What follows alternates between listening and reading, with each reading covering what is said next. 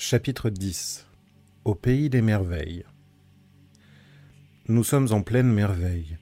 Les phénomènes les plus merveilleux se succèdent sans arrêt. En guise de papier, je ne possède que cinq vieux carnets avec une petite quantité de feuillets et je ne dispose que d'un stylo. Mais tant que je pourrai remuer une main, je continuerai à rendre compte de nos expériences et de nos impressions. Nous sommes en effet les seuls représentants de toute l'humanité à voir de telles choses. Aussi est-il excessivement important que je les relate tant qu'elles sont fraîches dans ma mémoire et avant que nous surprenne un destin toujours plus menaçant. Que Zambo puisse faire parvenir ces lettres jusqu'au fleuve ou que moi-même je sois miraculeusement remis en état de les apporter, ou encore qu'un explorateur audacieux suivant nos traces, avec l'avantage peut-être d'un avion perfectionné, découvre ces tas de manuscrits, peu importe. L'essentiel consiste à écrire pour l'immortalité le récit véridique de nos aventures. Au matin qui suivit la trahison du scélérat Gomez, notre nouvelle existence commença. Le premier incident qui se produisit ne me donna pas une très bonne impression de notre prison. Le jour était à peine levé et je m'éveillai d'un court petit somme quand mes yeux se posèrent sur l'une de mes jambes. Mon pantalon était légèrement remonté, si bien qu'au-dessus de ma chaussette, quelques centimètres de peau étaient à l'air. Sur cet endroit découvert, je vis un gros grain de raisin tout rouge.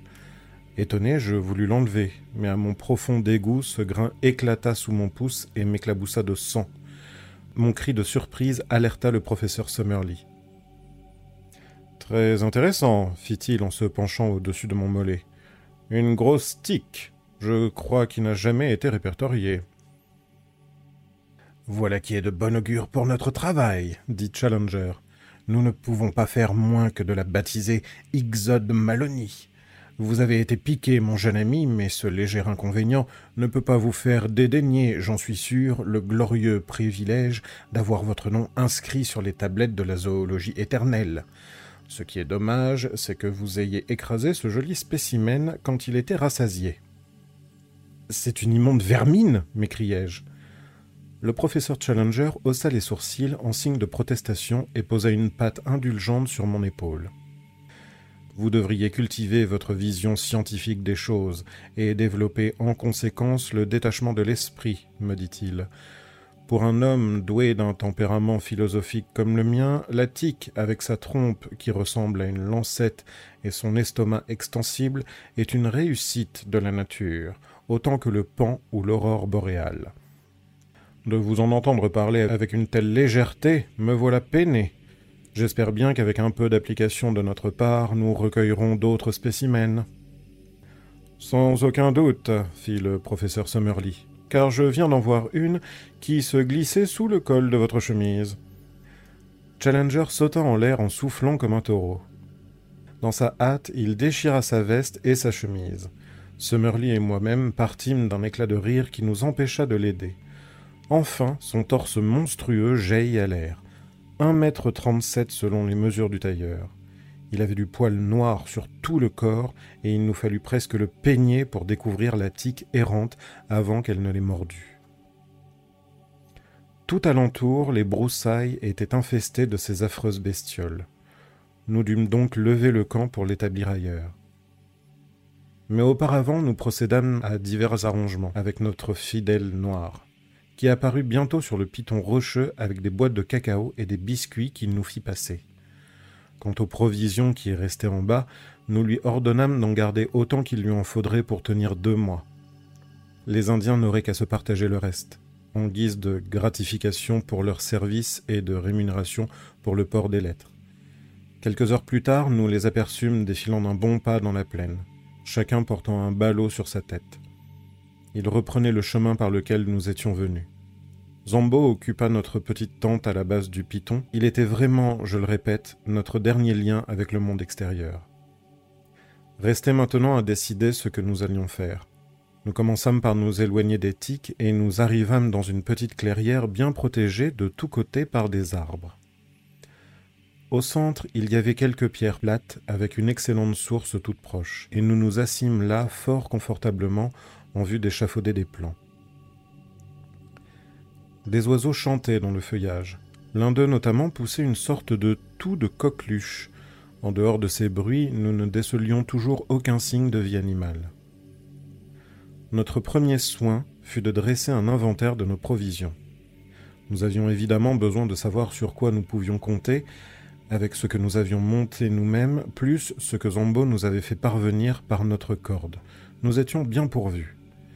L'important était surtout que nous possédions quatre fusils avec 1300 cartouches, un fusil de chasse et 150 plombs moyens.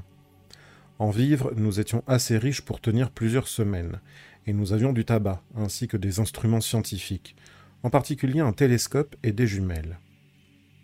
Nous amenâmes tous ces objets dans la clairière, et en guise de précaution élémentaire, nous coupâmes avec notre hachette et nos couteaux un grand nombre de broussailles épineuses afin de les disposer en un cercle de cinquante mètres de diamètre autour de ce qui devait être notre quartier général, notre abri en cas de danger. Nous l'appelâmes le fort Challenger. Ces préparatifs nous menèrent à midi. La chaleur n'était pas excessive. Sous le double rapport de la température et de la végétation, le plateau était presque tempéré. Le hêtre, le chêne et même le bouleau étaient largement représentés dans la flore arborescente qui nous entourait. Un immense arbre à épices dominant tous les autres épanouissait au-dessus du fort Challenger ses grands rameaux blonds. Sous son ombre, nous continuâmes à discuter. Et Lord John, qui au moment de l'action avait pris si rapidement le commandement des opérations, nous donna son point de vue. Tant que nous n'aurons pas été vus ni entendus par des hommes ou par des bêtes, nous serons en sécurité, expliqua-t-il. À partir du moment où notre présence ici sera connue, nos ennuis commenceront. Je ne pense pas qu'elle le soit déjà. Notre jeu consiste donc à nous tapir pour le moment et à espionner ce pays. Il faut que nous puissions observer nos voisins avant d'établir avec eux des rapports mondains. Mais nous n'allons pas rester enfermés à l'intérieur de ce camp, hasardai-je? Certes, bébé, nous en sortirons, mais sans folie, avec bon sens. Par exemple, nous ne devrons jamais avancer si loin que nous ne puissions réintégrer notre base. Et par-dessus tout, nous ne devrons jamais, sauf si notre vie est en danger, faire feu. Mais hier, vous avez tiré, intervint Summerlee. Oui, mais je ne pouvais pas faire autrement, et le vent soufflait fort vers la plaine. Il est peu vraisemblable que la détonation ait été entendue sur une large étendue du plateau. À propos, comment baptiserons-nous cet endroit? Il me semble que c'est à nous que revient le droit de lui donner un nom. Plusieurs suggestions furent alors échangées, mais celle de Challenger l'emporta. Le seul nom qui convienne, dit-il, est celui du pionnier qui a découvert ce pays. Je propose Terre de White. Il en fut ainsi décidé, et le nom de Terre de White fut inscrit sur la carte que j'avais pour mission de dessiner.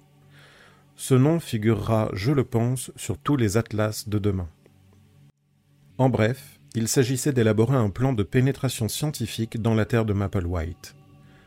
Nous avions eu la preuve oculaire que ce lieu habité par quelques créatures inconnues et l'album de croquis de White témoignait que des monstres beaucoup plus terribles et dangereux pouvaient surgir.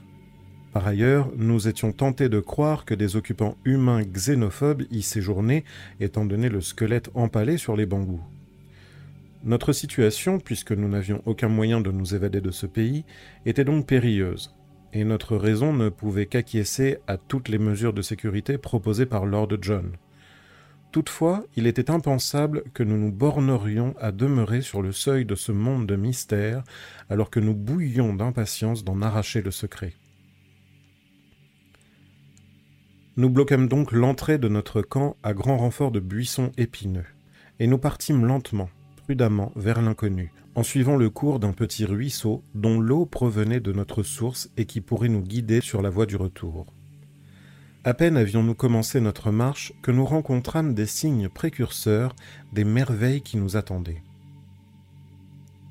Nous progressâmes pendant quelques centaines de mètres dans une forêt épaisse, contenant des arbres tout à fait nouveaux pour moi et que le botaniste de notre groupe, Summerlee, identifia comme des conifères et des plantes cicadaqueuses depuis longtemps disparues dans l'autre monde.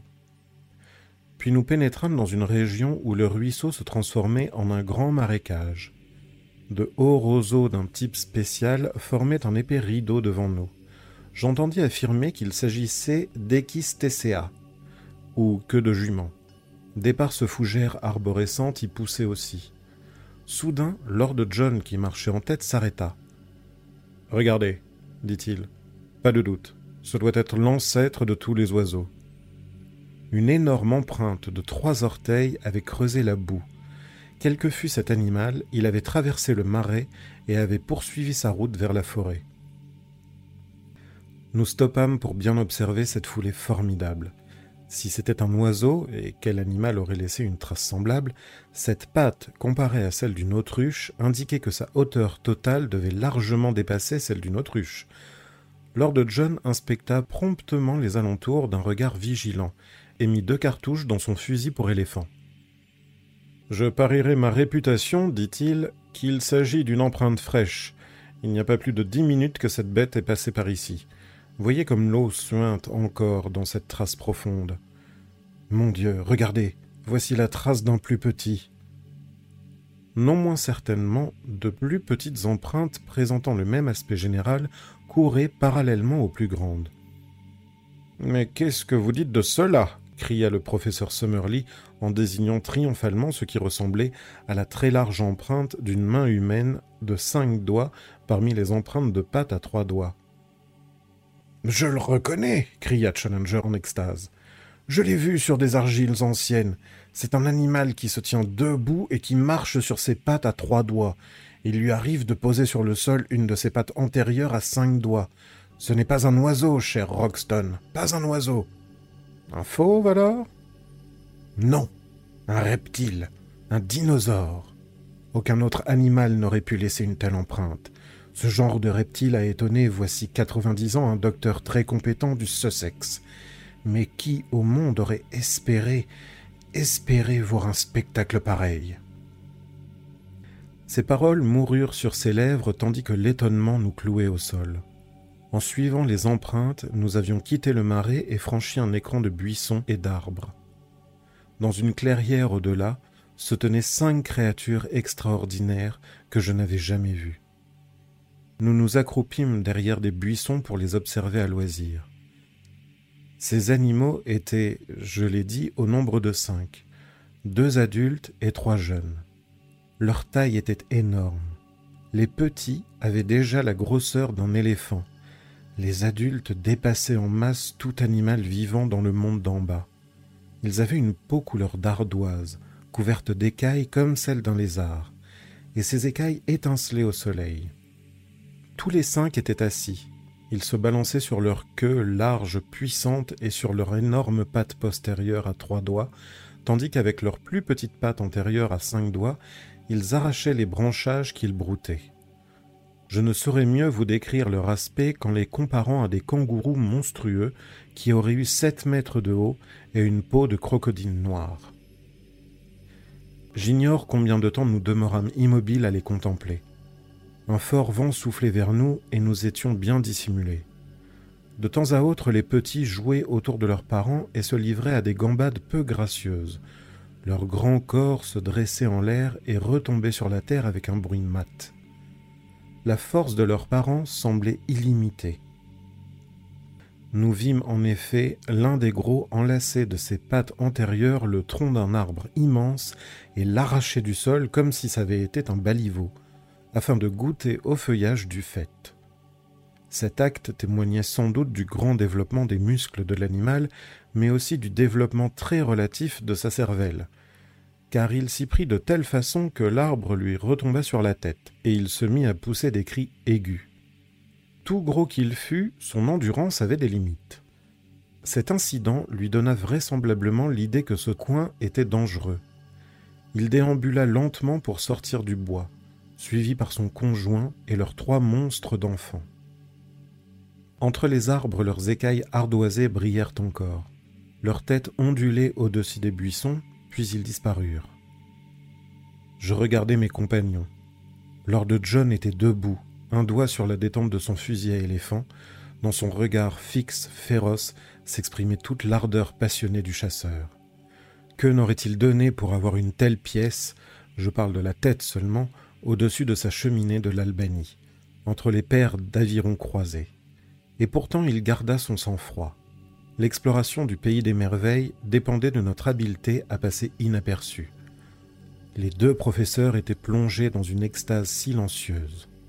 Dans l'excitation du moment, ils s'étaient pris la main et demeuraient comme deux gamins pétrifiés par la vue d'un jouet nouveau.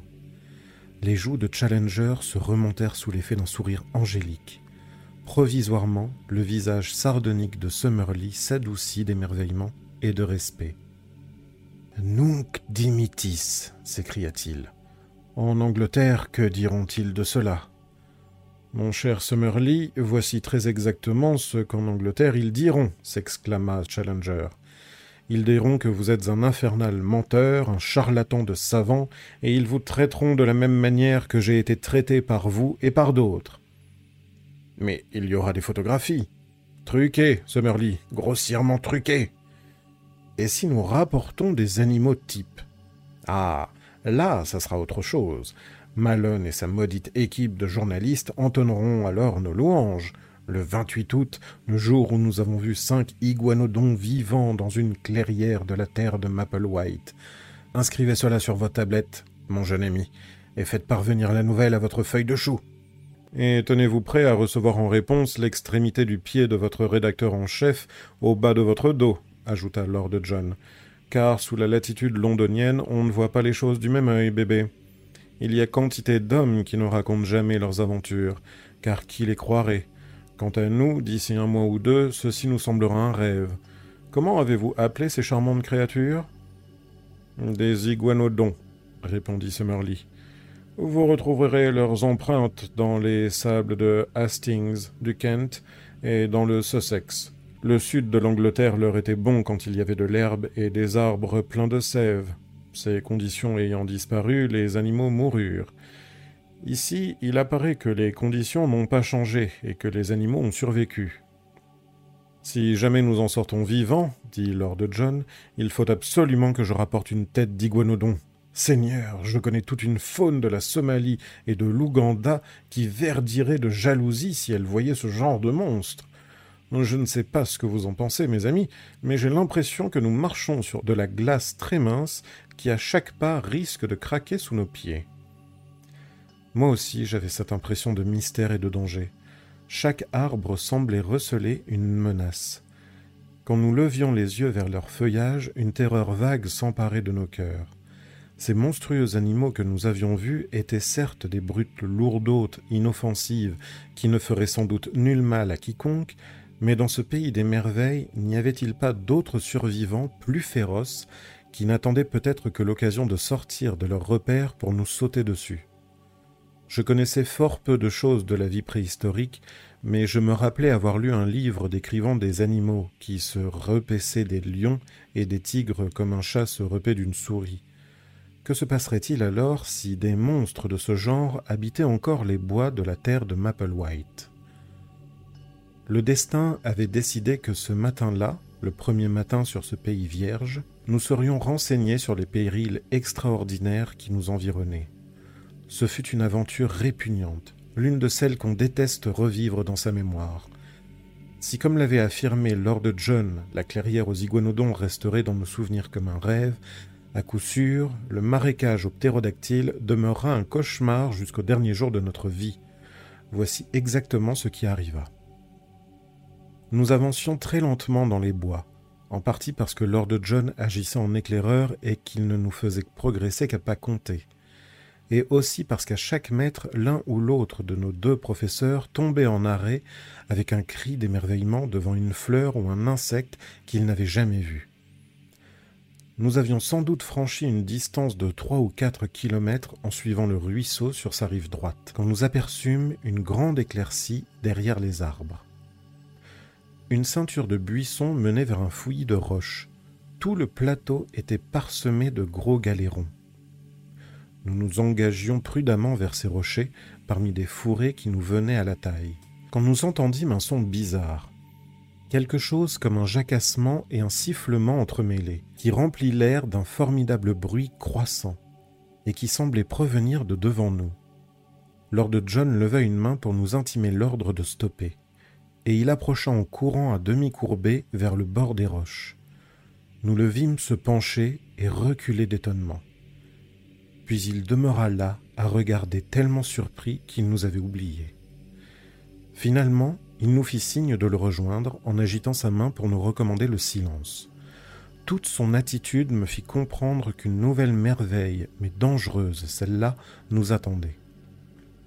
Rampant jusqu'à lui, nous plongeâmes nos regards par-dessus les roches. Une carrière qui avait pu être autrefois l'un des petits cratères volcaniques du plateau avait la forme d'une cuvette avec dans le fond, à quelques centaines de mètres de l'endroit où nous étions, des mares d'eau stagnante verte, bordées de roseaux. Le lieu était sinistre par lui-même, mais ses habitants ajoutaient à l'horreur du spectacle qui nous rappela les sept cercles de Dante. Il s'agissait d'une véritable colonie de ptérodactyles. On en pouvait compter des centaines.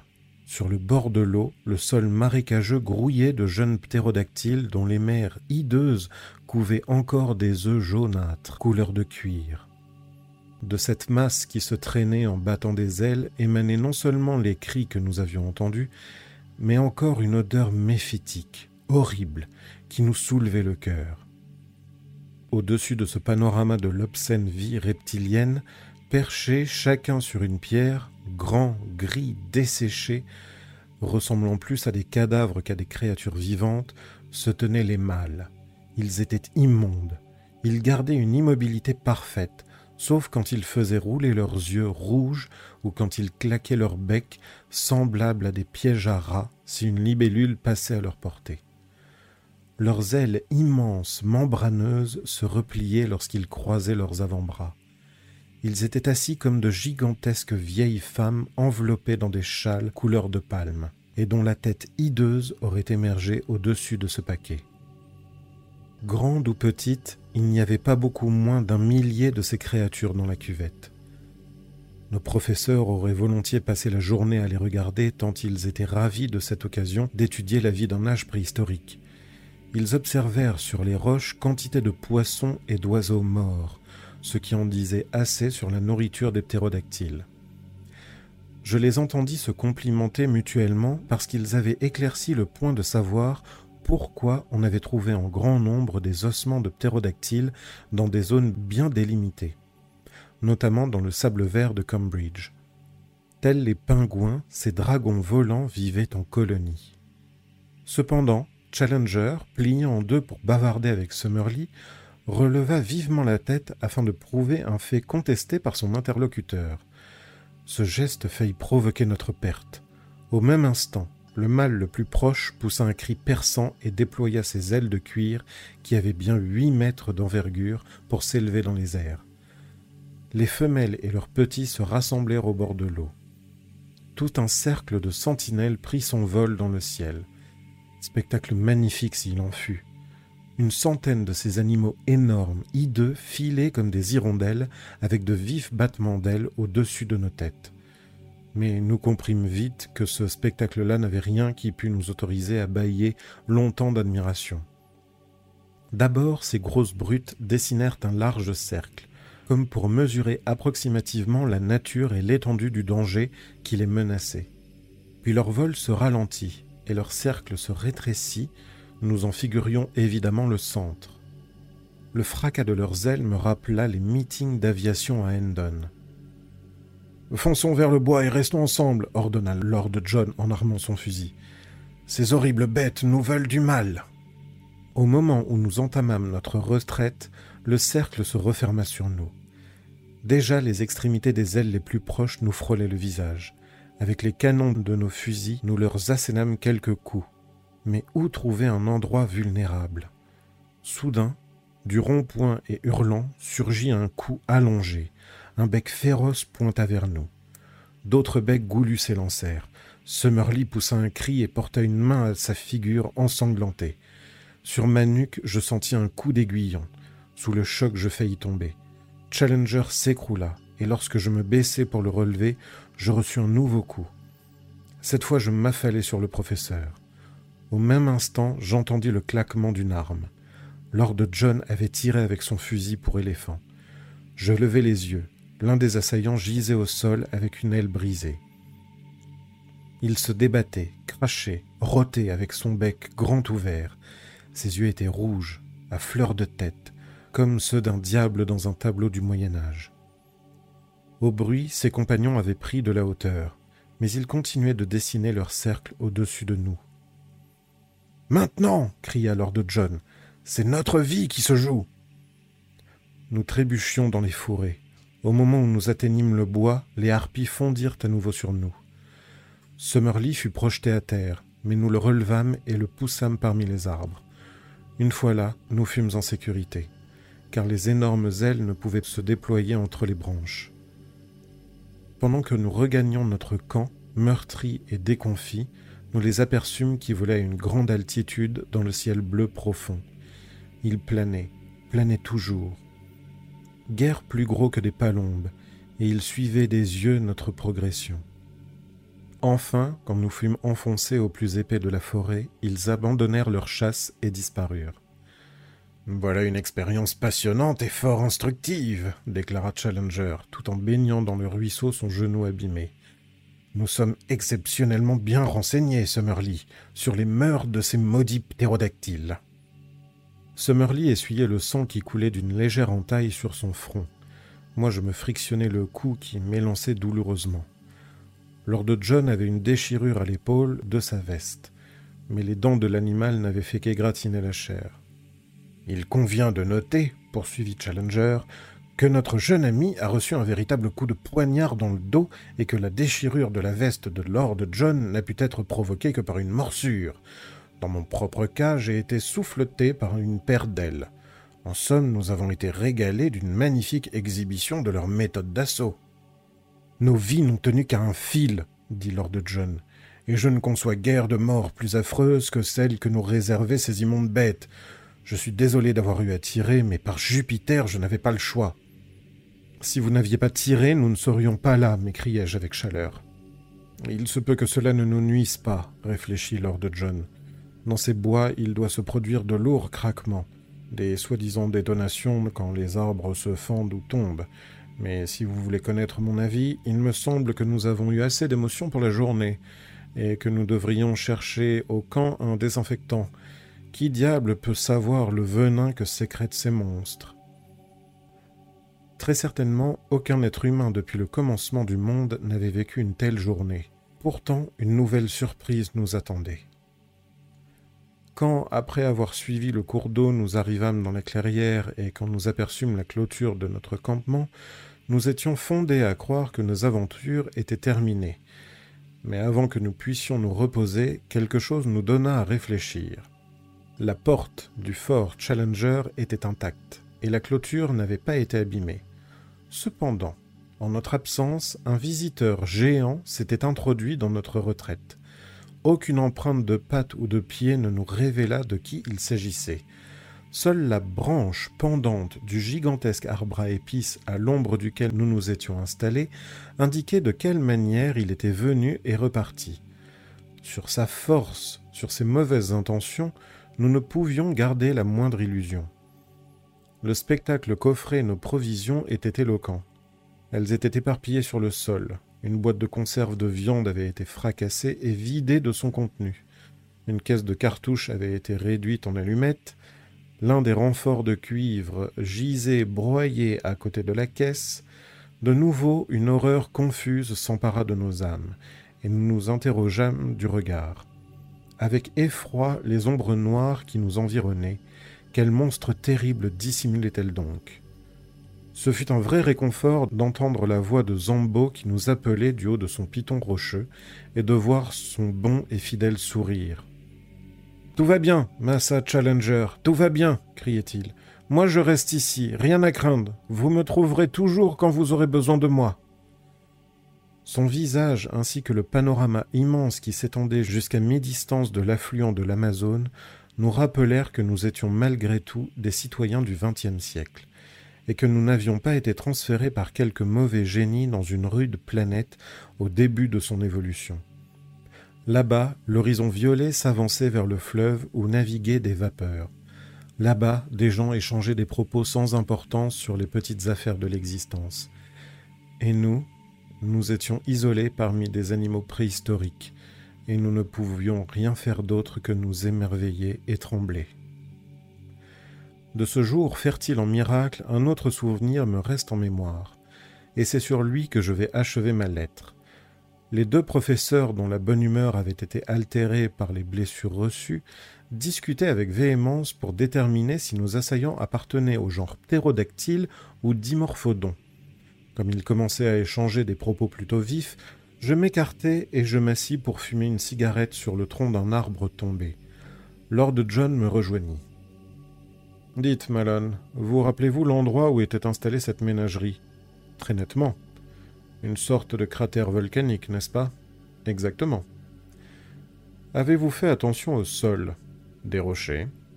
Mais autour de l'eau, là où il y avait les roseaux Le sol était bleuâtre, on aurait dit de l'argile. Exactement.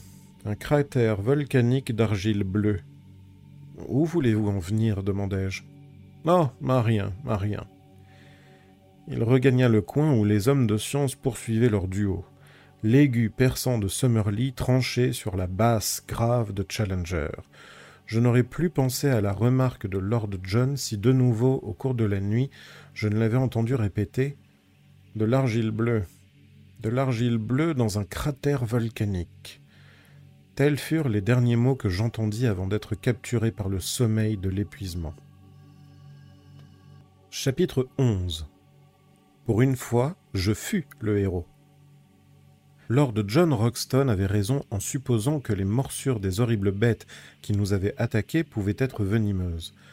Le lendemain matin, Summerlee et moi souffrîmes beaucoup avec de la fièvre, tandis que Challenger avait un genou si meurtri qu'il pouvait à peine marcher. Tout le jour, nous demeurâmes au camp. Lord John s'occupa à élever la hauteur et à renforcer l'épaisseur des murailles épineuses qui étaient notre unique protection. Je me rappelle que ce jour-là, j'eus constamment l'impression que nous étions épiés, mais je ne savais ni d'où ni par quel observateur.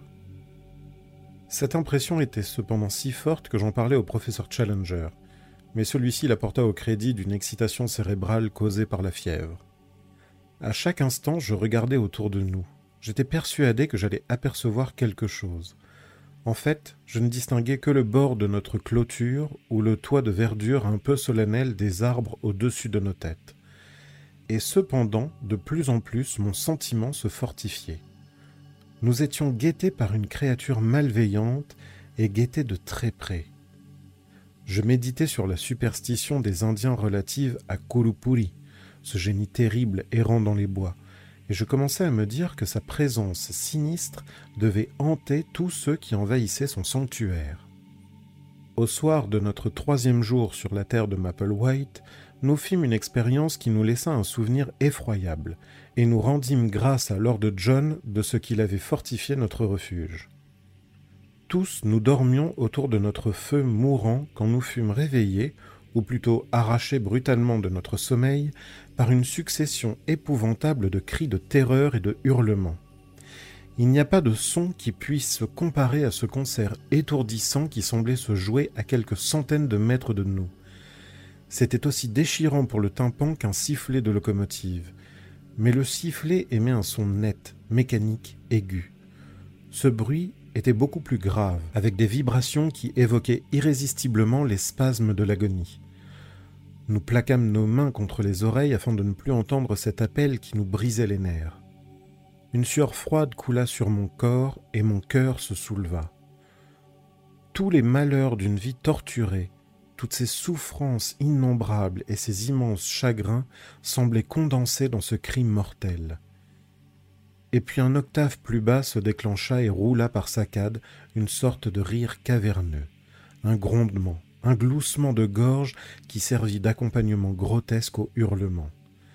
Ce duo se prolongea pendant trois ou quatre minutes, pendant que s'agitaient dans les feuillages les oiseaux étonnés. Il se termina aussi brusquement qu'il avait commencé. Nous étions horrifiés, et nous demeurâmes immobiles jusqu'à ce que Lord John jetât sur le feu quelques brindilles. Leur lumière crépitante éclaira les visages anxieux de mes compagnons ainsi que les grosses branches qui nous abritaient. Qu'est-ce que c'était? Nous le saurons ce matin, répondit Lord John. C'était tout près. Nous avons eu le privilège d'entendre une tragédie préhistorique, quelque chose d'analogue au drame qui se déroulait parmi les roseaux au bord d'un lagon jurassique, lorsqu'un grand dragon, par exemple, s'abattait sur un plus petit, nous dit Challenger d'une voix beaucoup plus grave qu'à l'accoutumée. Cela était une bonne chose pour l'homme qu'il vienne plus tard dans l'ordre de la création. Dans les premiers âges, il existait des puissances telles que ni son intelligence ni aucune technique n'aurait su prévaloir. Qu'aurait pu sa fronde, son gourdin ou ses flèches contre des forces dont nous venons d'entendre le déchaînement? Même avec un bon fusil, je parierais sur le monstre. Je crois que moi je parierais sur mon petit camarade, dit Lord John en caressant son express mais la bête aurait certainement une bonne chance. Summerlee leva la main en l'air. Chut J'entends quelque chose. Du silence total émergea un tapotement pesant et régulier.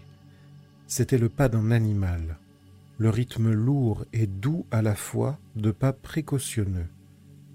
Il tourna lentement autour de notre campement, s'arrêta près de l'entrée nous entendîmes un sifflement sourd qui montait et redescendait, le souffle de la bête. Seule notre faible clôture nous séparait de ce visiteur nocturne. Nous avions tous empoigné un fusil et Lord John avait légèrement écarté un buisson pour se tailler un créneau dans la clôture. Mon Dieu murmura-t-il, je crois que je le vois. Je m'accroupis et rampai jusqu'à lui. Par-dessus son épaule, je regardais par le trou. Oui, moi aussi je le voyais. Dans l'ombre noire de l'arbre à épices se tenait une ombre plus noire encore, confuse, incomplète, une forme ramassée, pleine d'une vigueur sauvage. Elle n'était pas plus haute qu'un cheval, mais son profil accusait un corps massif, puissant, cette palpitation sifflante, aussi régulière qu'un moteur, suggérait un organisme monstrueusement développé. Une fois, je pense, je vis la lueur meurtrière verdâtre de ses yeux. Il y eut un bruissement de feuillage, comme si l'animal rampait lentement vers nous. Je crois qu'il va nous sauter dessus, dis-je en armant mon fusil. Ne tirez pas, ne tirez pas, chuchota Lord John. Un coup de feu dans le silence de cette nuit serait entendu à des kilomètres à la ronde. Gardez votre fusil pour la dernière carte. S'il saute par-dessus la haie, nous sommes faits, dit Summerlee, dont la voix mourut dans un rire nerveux. Bien sûr, il ne faut pas qu'il saute, fit Lord John. Mais ne tirez pas encore. Je vais peut-être avoir raison de cette brute. En tout cas, je vais essayer. Il accomplit l'action la plus courageuse que jamais homme risqua devant moi. Il se pencha vers le feu, prit une branche enflammée et se glissa à travers une ouverture de secours qu'il avait aménagée dans la porte. La bête avança avec un grognement terrifiant. Lord John n'hésita pas une seconde. Il courut vers elle et lui jeta à la gueule le brandon enflammé. L'espace d'une seconde, j'eus la vision d'un masque horrible, d'une tête de crapaud géant, d'une peau pleine de verrues, d'une bouche dégoûtante de sang frais. Aussitôt les fourrés retentirent de craquements, et l'apparition sinistre s'évanouit. Je pensais bien qu'il n'affronterait pas le feu, dit Lord John en riant. Vous n'auriez jamais dû prendre un tel risque, nous écriâmes nous tous d'une même voix. Il n'y avait rien d'autre à faire. S'il avait sauté sur nous, ça aurait été un beau massacre. Nous nous serions entretués en essayant de le descendre. D'autre part, si nous avions tiré par-dessus la haie en le blessant seulement, il nous aurait bondi dessus, et Dieu seul sait quelle aurait été sa première victime. Dans le fond, nous nous en sommes pas mal tirés. Au fait, qu'est-ce que c'était? Nos savants se regardèrent en marquant un temps d'hésitation. Personnellement, je suis incapable de classer cet animal avec certitude scientifique, dit Summerlee en allumant sa pipe à un tison de feu. En refusant de vous compromettre, vous témoignez d'un esprit véritablement scientifique, admit Challenger du haut d'une condescendance massive. Moi-même, je ne suis pas non plus disposé à aller au-delà de l'hypothèse suivante. Nous nous sommes trouvés en contact cette nuit avec un animal de type dinosaure carnivore.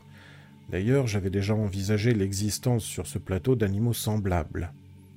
Nous devons garder à l'esprit, observa Summerlee, le fait que de nombreux types préhistoriques ne sont jamais parvenus jusqu'à nous. Il serait téméraire de supposer que nous sommes en mesure de donner un nom à tout ce que nous sommes susceptibles de rencontrer ici. Parfaitement. Une classification sommaire, voilà ce que nous pouvons faire de mieux pour l'instant. Remarquez que demain de nouvelles indications mèneront peut-être jusqu'à l'identification. En attendant, pourquoi ne reprendrions-nous pas le cours de notre sommeil interrompu? À condition qu'il y ait une sentinelle, répondit Lord John. Nous ne devons rien laisser au hasard dans un pays comme celui-là. À l'avenir, chacun montera une garde de deux heures. Alors je prends la première, puisque ma pipe n'est pas terminée, déclara le professeur Summerlee. Depuis cet incident, nous acceptâmes de nous plier à cette règle avec discipline. Au matin, nous ne tardâmes pas à découvrir la cause de l'affreux vacarme qui nous avait réveillés. La clairière aux iguanodons était transformée en boucherie.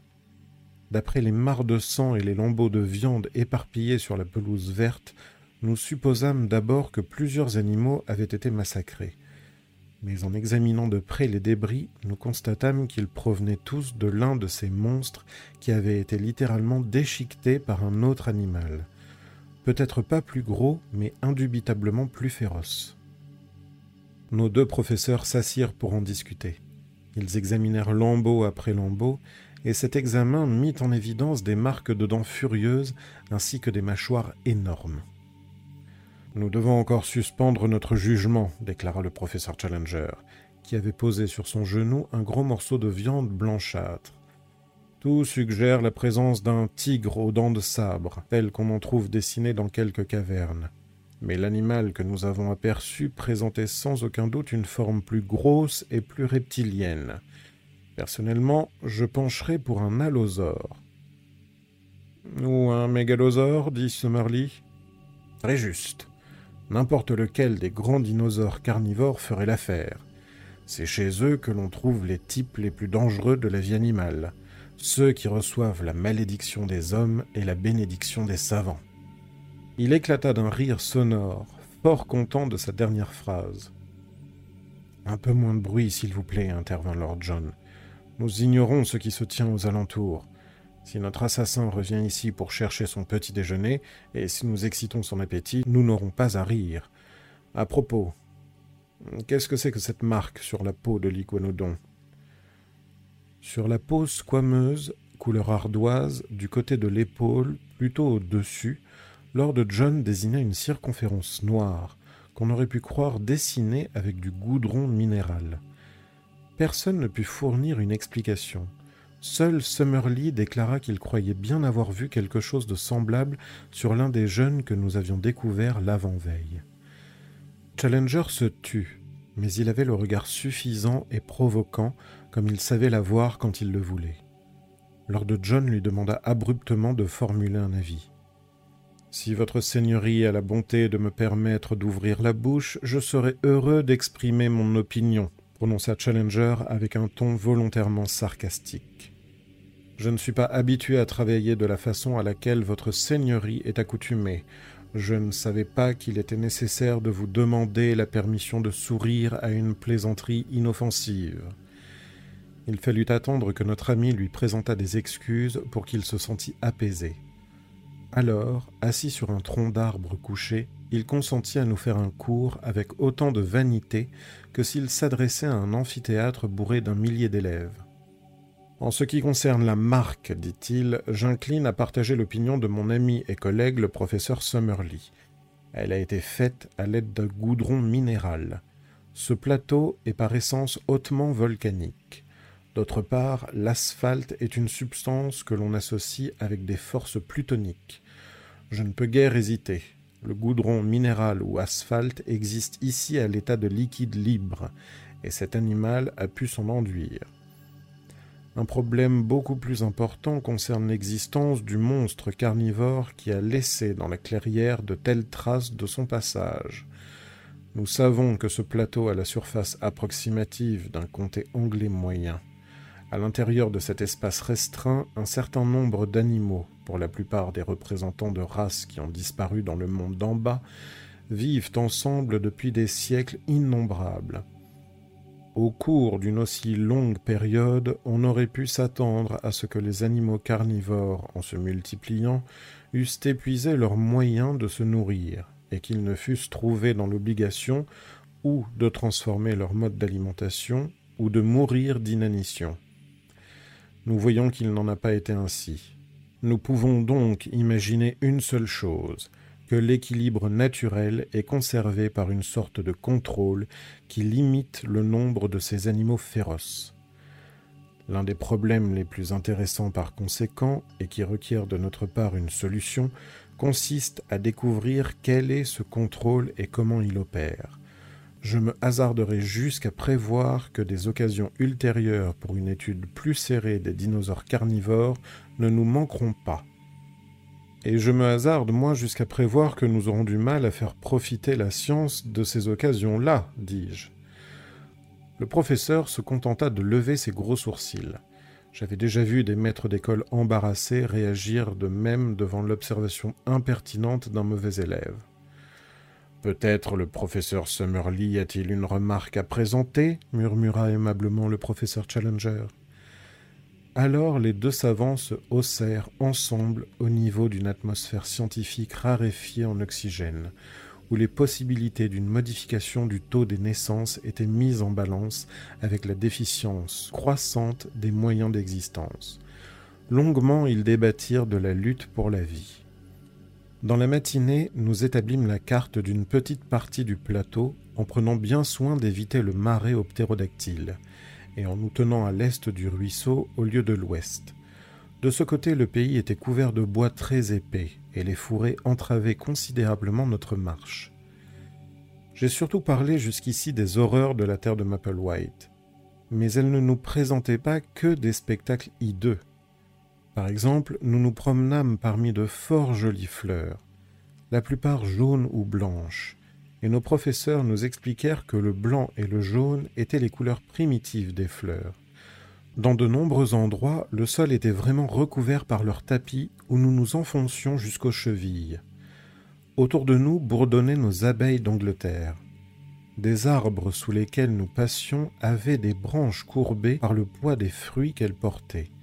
Certains de ces fruits nous étaient familiers, d'autres inconnus. En observant quels étaient ceux que picoraient les animaux, nous évitions tout danger d'empoisonnement et notre cueillette enrichit nos provisions d'une variété délicieuse. Dans la jungle que nous traversâmes, il y avait de nombreuses pistes taillées par des bêtes sauvages. Dans les marais, nous relevâmes quantité d'empreintes étranges, y compris celles des iguanodons. Une fois dans un bosquet, nous eûmes le loisir de contempler plusieurs de ces gros animaux en train de se repaître. Lord John, grâce à ses jumelles, nous informa qu'ils étaient aussi tachetés de goudron minéral, mais à un autre endroit. Nous fûmes incapables d'imaginer la signification de ce phénomène. Nous vîmes de petits animaux, tels que des porcs-épics, un squameux fourmilier, un cochon sauvage de couleur pie avec des crocs recourbés. À travers une brèche dans les arbres, nous repérâmes le talus verdoyant d'une colline lointaine, sur lequel galopait un animal de bonne taille et brun foncé. Il passa si vite que nous ne pûmes l'identifier. Si c'était un cerf, comme nous l'affirma Lord John, il devait être aussi gros que ces énormes élans irlandais dont on retrouve de temps à autre des fossiles dans les fondières de ma terre natale. Depuis la mystérieuse visite qu'avait reçue notre campement, nous ne rentrions jamais sans quelques inquiétudes. Pourtant, ce soir-là, nous ne trouvâmes aucun désordre nous entamâmes un grand débat sur notre situation et sur nos projets d'avenir, dont je dois retracer les grandes lignes puisqu'il aboutit à un nouveau départ qui nous permit de parfaire notre information sur la terre de Maple White en moins de temps qu'il ne nous en aurait fallu si nous avions voulu tout explorer. Ce fut Summerlee qui parla le premier.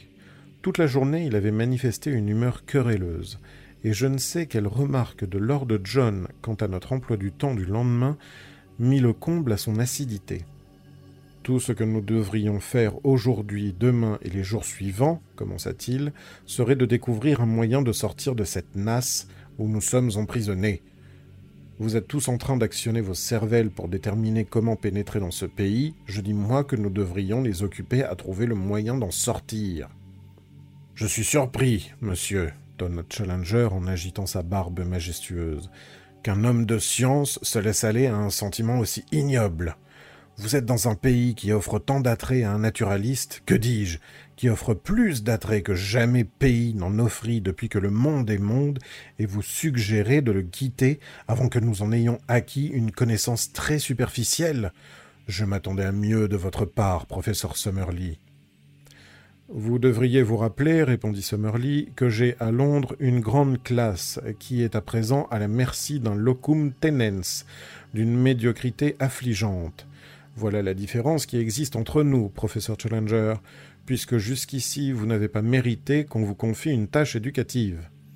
En effet, dit Challenger, j'aurais considéré comme un sacrilège de distraire un cerveau doué pour des recherches absolument originales et de lui assigner des tâches mineures. Voilà pourquoi je me suis toujours opposé à entreprendre un enseignement scolastique. Euh, vraiment, ricana Summerlee. Lord John se hâta de faire dévier la conversation. Je trouve pour ma part, dit-il, qu'il serait bien triste de regagner Londres sans savoir plus de choses sur ce pays. Jamais je n'oserais retourner à mon bureau et affronter ce vieux Macardle, renchéris-je. Vous me pardonnerez la franchise de mon propos, n'est-ce pas, monsieur? Il ne me pardonnerait pas d'avoir négligé une importante partie de la copie qu'il attend de moi. Par ailleurs, je ne vois pas pourquoi nous discutons puisqu'il n'existe aucun moyen de redescendre. Notre jeune ami comble certaines déficiences mentales évidentes par une petite dose de bon sens primitif, observa Challenger. Les intérêts de sa profession détestable nous échappent, mais comme il l'a fait remarquer, nous ne disposons d'aucun moyen pour redescendre. En discuter représenterait donc un gaspillage d'énergie. C'est gaspiller de l'énergie que de vouloir faire quelque chose d'autre, grogna Summerlee derrière sa pipe. Permettez-moi de vous rafraîchir la mémoire. Nous sommes venus ici dans un but bien précis, pour accomplir une mission qui nous avait été confiée par l'Institut de zoologie de Londres, cette mission consistait à vérifier les dires du professeur Challenger. Ces dires se trouvent, je le certifie, hautement confirmés. Notre travail est donc achevé. Quant aux détails qui méritent d'être approfondis sur la vie du plateau, il s'agit là d'une besogne si considérable que seule une grosse expédition pourvue d'un équipement spécial pourrait en venir à bout. Si nous l'entreprenons nous-mêmes, nous avons toute chance que nous ne rentrions jamais et pour que la science soit privée de l'importante contribution que nous avons déjà en main, le professeur Challenger a trouvé le moyen de nous amener sur ce plateau réputé inaccessible. Je crois que nous devrions maintenant lui demander d'user de la même ingéniosité pour qu'il nous permette de retourner dans le monde d'où nous sommes venus. Je confesse que l'opinion de Summerlee me parut raisonnable.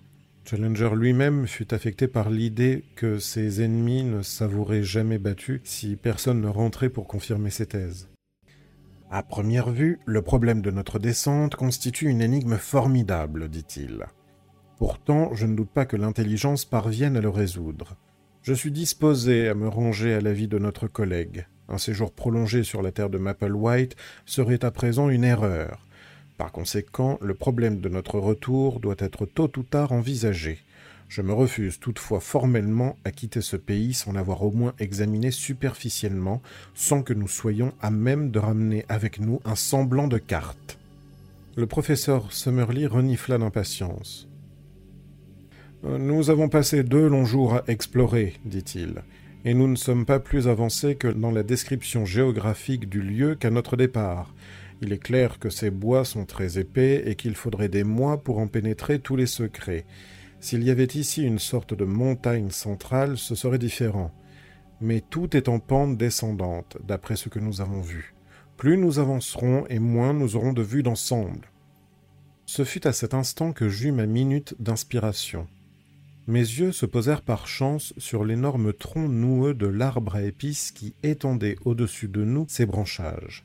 Puisque ce tronc était plus gros que les autres, sa hauteur devait dépasser celle des autres également. Si la bordure du plateau était réellement son point culminant, alors pourquoi cet arbre ne pourrait-il pas servir d'observatoire qui commanderait tout le pays? Depuis mon enfance en Irlande, j'avais toujours été un casse-cou dès qu'il s'agissait de grimper à un arbre. Mes compagnons pouvaient me battre sur les rochers, mais dans les branches, je me savais invincible. Si je pouvais seulement prendre pied sur les plus basses de ce géant, je parierais bien n'importe quoi que j'arriverais au fait. Mes camarades se déclarèrent enchantés par ma proposition.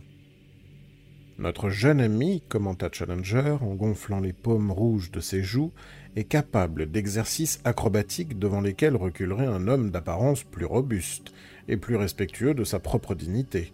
J'applaudis à son idée. Bébé, c'est une idée de génie, s'écria Lord John, en me tapant dans le dos avec enthousiasme.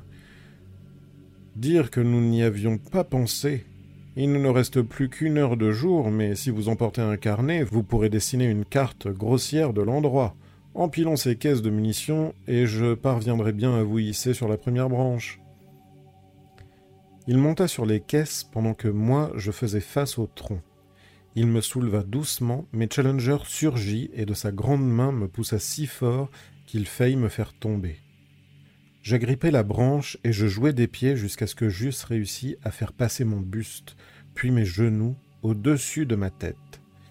Il y avait trois excellents rejetons, disposés comme les barreaux d'une échelle, puis une grande quantité de branchages, si bien que je grimpais à toute vitesse. Je ne tardais pas à perdre de vue le sol, dont me séparait un écran de feuillage. Deux ou trois fois je dus surmonter quelques difficultés. Notamment, il me fallut grimper pendant trois bons mètres à la force des bras et des jambes, mais je progressais, et le tonnerre de la voix de Challenger ne me parvenait plus que faiblement. L'arbre était vraiment immense.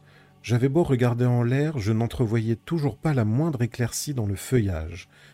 Je me trouvais devant une sorte de buisson épais qui me sembla être une plante parasite sur la branche où je m'agitais. Je tournai la tête pour voir ce qui était derrière ce buisson et devant ce que j'aperçus, je manquai choir de l'arbre. À trente ou quarante centimètres de mon visage, une figure me regardait. La créature à qui elle appartenait était accroupie derrière la plante parasite et avait tourné sa tête au même moment que moi. C'était une figure humaine, ou de moins qui ressemblait bien plus à une figure d'homme qu'à n'importe quelle face de singe. Elle était allongée, blanchâtre, parsemé de pustules avec un nez aplati, une mâchoire inférieure proéminente et quelque chose comme des favoris autour du menton. Les yeux, sous des sourcils épais et lourds, avaient un regard bestial et féroce. La bouche s'entr'ouvrit pour un reniflement qui me fait tout l'air d'une malédiction, exhiba des canines pointues et recourbées. Pendant un instant, je lus clairement de la haine et une menace dans son regard. Puis ces sentiments firent place à une peur incontrôlable, la créature plongea désespérément dans la verdure des feuilles, cassa deux ou trois branches. J'aperçus un corps poilu, comme celui d'un cochon rougeâtre qui disparut. Qu'est-ce qui se passe? cria Roxton d'en dessous. Quelque chose ne va pas? Vous l'avez vu hurlai-je, cramponné à ma branche, les nerfs à vif. Nous avons entendu un bruit comme si votre pied avait glissé. Qu'est-ce que c'était? J'étais si bouleversé par l'apparition de cet homme singe que j'hésitais. Allais-je redescendre pour conter la chose à mes compagnons ou poursuivrais-je mon ascension? J'étais déjà parvenu si haut que je reculais devant l'humiliation de redescendre sans avoir mené à bien ma mission. Après une pause qui me servit à récupérer mon souffle et mon courage, je me remis à grimper. Une fois, je dus me rattraper de justesse par les mains, car une branche pourrie avait cédé mais dans l'ensemble, ce ne fut pas une ascension difficile. Progressivement, les feuillages s'éclaircissaient, et le vent qui me balayait la figure m'avertissait que j'étais presque au fait du plus haut des arbres de la forêt. Mais j'avais résolu de ne pas inspecter les environs avant d'avoir atteint le point le plus élevé. Aussi je fis des pieds et des mains, c'est le cas de le dire, pour arriver à la dernière branche. Elle se courba sous mon poids, mais je repris mon équilibre et, dans une sécurité relative, je pus contempler le merveilleux panorama de cet étrange pays. Le soleil allait disparaître derrière l'horizon. La soirée était particulièrement claire et lumineuse. De mon observatoire, je dominais toute l'étendue du plateau. Il m'apparut ovale. Sa largeur pouvait être approximativement de 30 kilomètres et sa longueur de 45. Il avait l'aspect général d'un entonnoir peu profond, dont tous les côtés convergeaient vers un lac central fort étendu. Le tour de ce lac représentait bien quinze kilomètres. Ces eaux vertes se détachaient nettement dans le crépuscule. Elles étaient bordées d'une ceinture de roseaux. Quelques bancs de sable jaune émergeaient comme pour servir de socle à des objets noirs allongés. Trop gros pour être des alligators et trop longs pour des canaux. À l'aide de mes jumelles, je pus constater que ces objets étaient des animaux vivants, mais je fus incapable de les identifier. Du côté du plateau où nous nous trouvions, des pentes boisées avec quelques éclaircies s'étendaient sur une dizaine de kilomètres jusqu'au lac central. Presque à mes pieds, je voyais la clairière aux iguanodons. Plus loin, une ouverture ronde dans les arbres indiquait le marais aux ptérodactyles. Sur le côté qui me faisait face, le plateau présentait un aspect fort différent. Là, les escarpements basaltiques de l'extérieur se prolongeaient à l'intérieur pour former une crête qui dominait de 60 mètres une pente douce boisée. Tout le long de ces escarpements rouges vers la base et à quelque distance du sol, je distinguais à la jumelle des trous sombres, sans doute des orifices de cavernes. Au bord de l'un d'eux, quelque chose de blanc miroitait, mais je n'en sus pas davantage. Je m'assis le plus confortablement possible pour dresser la carte du pays, mais bientôt le soleil ayant disparu, il fit trop sombre, et les détails s'évanouirent, alors je redescendis vers mes compagnons, qui m'attendaient impatiemment au bas du grand arbre à épices. Pour une fois, j'étais le héros de l'expédition. C'était moi seul qui avais eu cette idée, moi seul qui l'avais exécutée et je ramenais une carte qui nous épargnait un mois d'enquête aveugle parmi de dangers inconnus. Tous me serrèrent chaleureusement et sérieusement la main. Mais avant d'entrer dans les détails topographiques, je leur racontai ma rencontre avec l'homme singe dans les branches. Et il y a longtemps qu'il était là, ajoutai-je. Comment le savez-vous? interrogea Lord John. J'ai toujours eu le sentiment que quelque chose de malveillant nous épiait. Je vous l'avais dit, professeur Challenger. Notre jeune ami m'a effectivement parlé dans ce sens, et il est également celui d'entre nous qui possède le tempérament du celte, si ouvert à de telles impressions. Toute la théorie de la télépathie, commença Summerlee derrière sa pipe, est trop vaste pour que nous en discutions maintenant, interrompit Challenger avec décision. Dites-moi, ajouta-t-il avec le ton d'un évêque qui questionne un enfant du catéchisme, avez-vous pu remarquer si cette créature croisait son pouce par-dessus la paume de ses mains? Euh, ma foi, non. Avait-il une queue? Non. Le pied était-il prenant? Je ne crois pas qu'il aurait pu disparaître si vite dans les branchages s'il n'avait pas eu des pieds prenants. Dans l'Amérique du Sud, il y a, si ma mémoire ne me joue pas de tour, vous rectifierez cette observation s'il y a lieu, professeur Summerlee, 36 espèces de singes, mais le singe anthropoïde y est inconnu. Il est évident toutefois qu'il existe dans ce pays et qu'il n'appartient pas à la variété velue gorillesque qui n'a jamais été décelée hors de l'Afrique ou de l'Orient je réprimai une forte envie de faire remarquer que j'avais vu dans le zoo de Kensington le cousin germain du professeur, et je le laissai poursuivre. Notre jeune ami a eu affaire avec un spécimen sans couleur définie et moustachu. Cette impression dans la couleur est due au fait qu'il vit dans l'ombre des arbres. Toute la question est de savoir s'il est plus proche de l'homme que du singe ou inversement. S'il est plus proche de l'homme que du singe, il ressemblerait alors à ce que le vulgaire appelle l'anneau manquant. Notre devoir le plus immédiat est de résoudre ce problème. Pas du tout, répliqua Summerlee. À partir du moment où, grâce à l'intelligence et à l'esprit pratique de M. Malone, je ne résiste pas au plaisir de citer ses propres termes, nous possédons une carte, notre devoir le plus immédiat consiste à nous tirer de cette aventure sains et saufs, donc à quitter au plus tôt cet affreux pays. Un berceau de civilisation, gémit Challenger. Mais nous, nous avons le devoir de relater ce que nous avons vu et de laisser à d'autres le soin d'exploration ultérieure. Vous étiez tous d'accord avant que M. Malone nous ramenât la carte.